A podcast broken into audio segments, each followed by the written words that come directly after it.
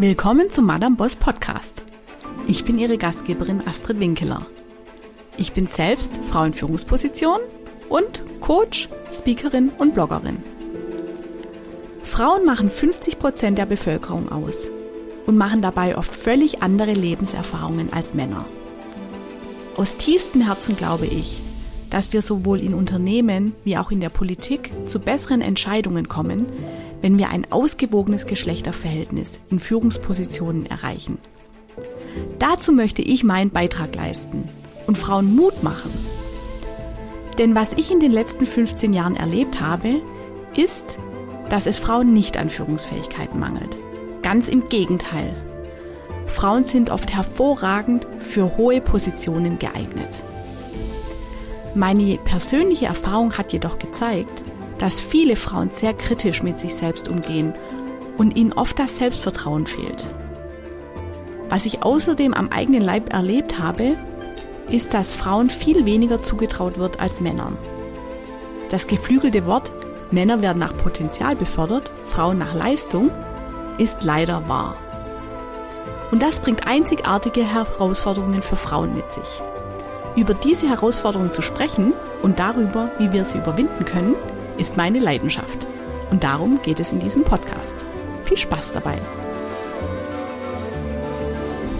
Folge 2. Vorsicht vor der Hausarbeit. Na, meine Damen, heute schon die Hausarbeit erledigt? Nein, nicht die zu Hause. Ich meine die, für die Sie auch zuständig sind. Die an Ihrem Arbeitsplatz. War Ihnen gar nicht bewusst, dass es da auch Hausarbeit gibt? Nun, dann machen wir uns mal auf die Suche. Haben Sie vielleicht heute schon das Protokoll der letzten Abteilungsbesprechung geschrieben? Oder die Spülmaschine in der Kaffeeküche aufgeräumt? Papier für den Farbdrucker, der geschickterweise in der Nähe Ihres Büros steht, geholt? Das Abteilungssommerfest geplant? Ein Einarbeitungsplan für den neuen Kollegen gemacht? Oder ihre Kollegen mit Büromaterial versorgt, wenn sie eh schon dabei sind. Nun, das alles zählt zur Bürohausarbeit. Lauter Dinge, die irgendjemand machen muss, damit der Laden läuft, für die jedoch niemand explizit bezahlt wird. Und vor allem, für die schon gar niemand explizit befördert wird oder eine Gehaltserhöhung bekommt. Warum spreche ich das an?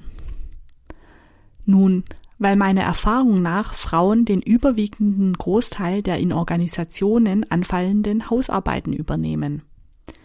Teils tun sie es freiwillig und teils wird es auch von ihnen erwartet. Und ich halte das für problematisch. Zur Verdeutlichung ein kleiner Schwank aus meinem Leben. Kürzlich nahm ich an einer Veranstaltung teil und ich hatte den Organisatoren angeboten, dass ich gerne etwas zur Bewirtung mitbringen würde.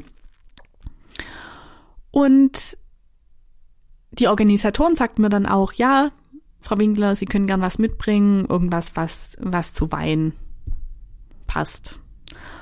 Und ich dachte, kein Problem. Dann, ähm, ich hole ein paar Butterbrezeln und bringe die mit. Dann sah ich einen der Organisatoren ein paar Tage später und bei einer Veranstaltung und der kam dann vorbei und meinte dann, ah, Frau Winkeler, was Sie dann mitbringen zur, zu unserer Veranstaltung, das ist dann schon hausgemacht. und ehrlich gesagt, ich war ziemlich sprachlos,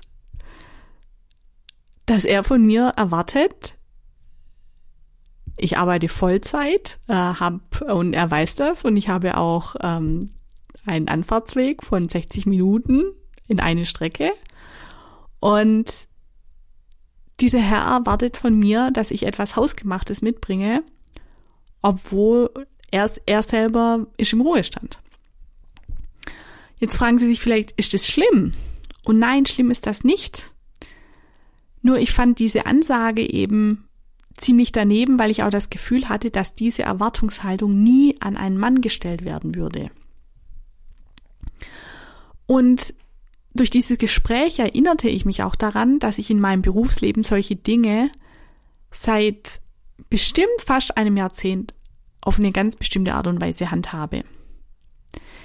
Nämlich ist, nämlich ist mir bei meiner Arbeit damals Folgendes aufgefallen.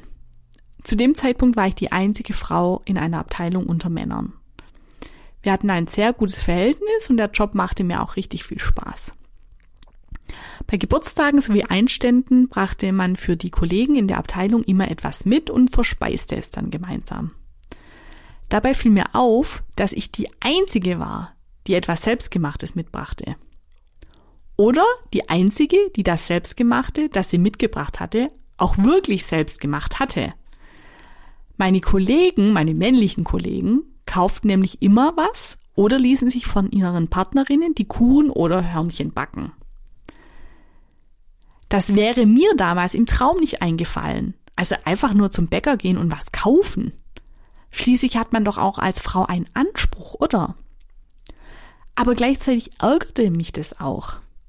Denn ich stand ja in der Küche und manchmal musste ich mir von meinen Kollegen auch anhören, von einem Kollegen, ähm, mit dem ich mich auch sehr gut verstanden habe, der, der machte sich dann aber lustig, wenn ich um 17 Uhr ging, nach dem Motto gute Work-Life-Balance, oder? Und ich dachte dann immer, ja, Kunststück. Wenn ich zu Hause eine Partnerin habe, die meinen persönlichen Krempel erledigt, kann ich ja auch lange im Büro bleiben, oder? Der Kühlschrank füllt sich dann auf magische Art und Weise und der Kuchen für die Kollegen wird trotzdem gebacken. Was ich auch feststellte war, dass es meinen Kollegen völlig egal war, ob das Zeug selbst gemacht war oder nicht. Für die war nur wichtig, Hauptsache es gibt was zu futtern. Ab da nahm ich mir vor, dass ich nichts Selbstgemachtes mehr zur Arbeit mitbringe, sondern nur noch einkaufe. Das hat mich damals ganz schön viel Überwindung gekostet. Auch weil ich da so einen seltsamen Anspruch an mich hatte.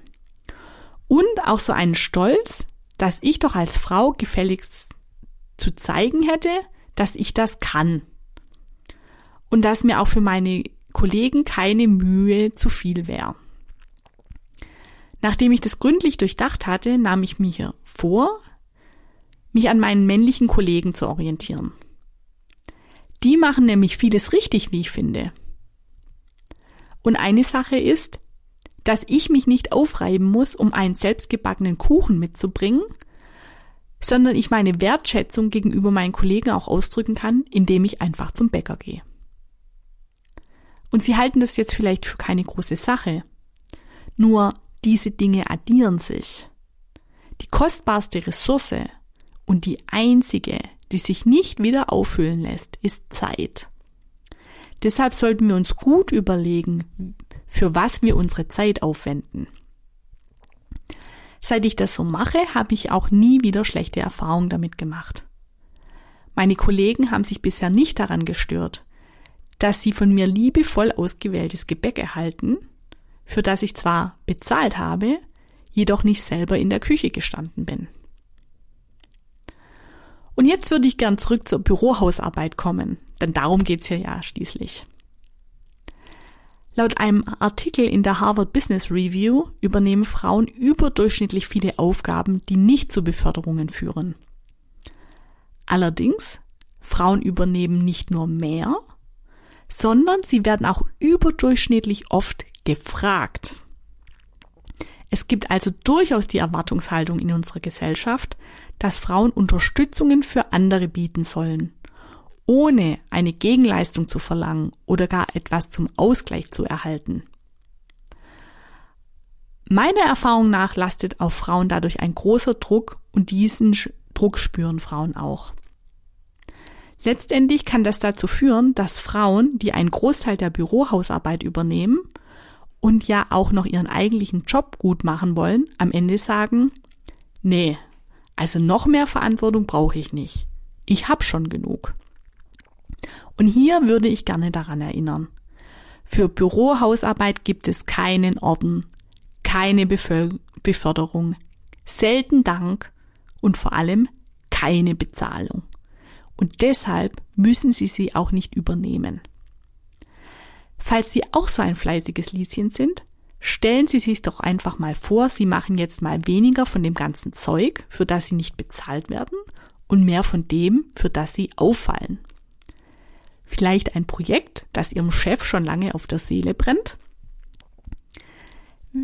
Werden Sie dafür Widerstand ernten? Ganz sicher. Das wird einigen Leuten nicht gefallen, nämlich denen, die sich bisher gedrückt haben. Oder vielleicht auch Ihrem Chef, dem es bisher ganz recht war, dass da jemand war, der sich um alles gekümmert hat. Das macht aber nichts, denn mit dem Chef kann man reden. Und der Rest wird sich daran gewöhnen, dass die Uhren jetzt anders laufen. Jedoch müssen sie dann auch mit etwas anderem klarkommen. Nämlich dem unschönen Gefühl, dass manche Dinge dann einfach nicht so perfekt laufen werden. Mir ging das bei einem geschäftlichen Termin so. Ein Kollege hatte eine Besprechung organisiert. In meinem Kalender wurde kein Raum angezeigt, da schwante mir schon Böses.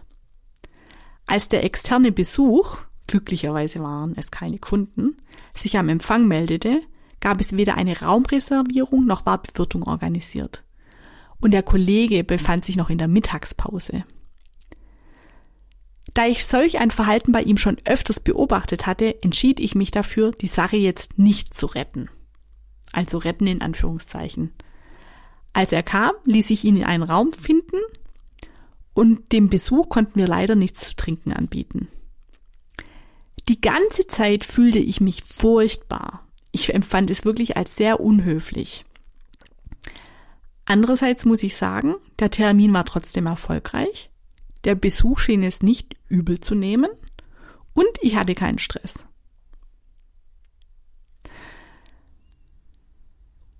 Bei meiner Veranstaltung, die ich am Anfang besprochen hatte, mit dem Hausgemachten, war es übrigens auch so. Da der Organisator nur was Hausgemachtes wollte, lehnte ich dankend ab und brachte nichts zu dieser Veranstaltung mit. Und was dann richtig witzig war, war, es gab dann nachher doch Brezeln. Die brachten nämlich dann ein paar Männer mit, die im Ruhestand waren. Von denen erwartete nämlich der Organisator nichts Hausgemachtes. Deshalb, meine Damen, man kann nur lernen, oder? Herzlichst, Ihre Astrid Winkeler.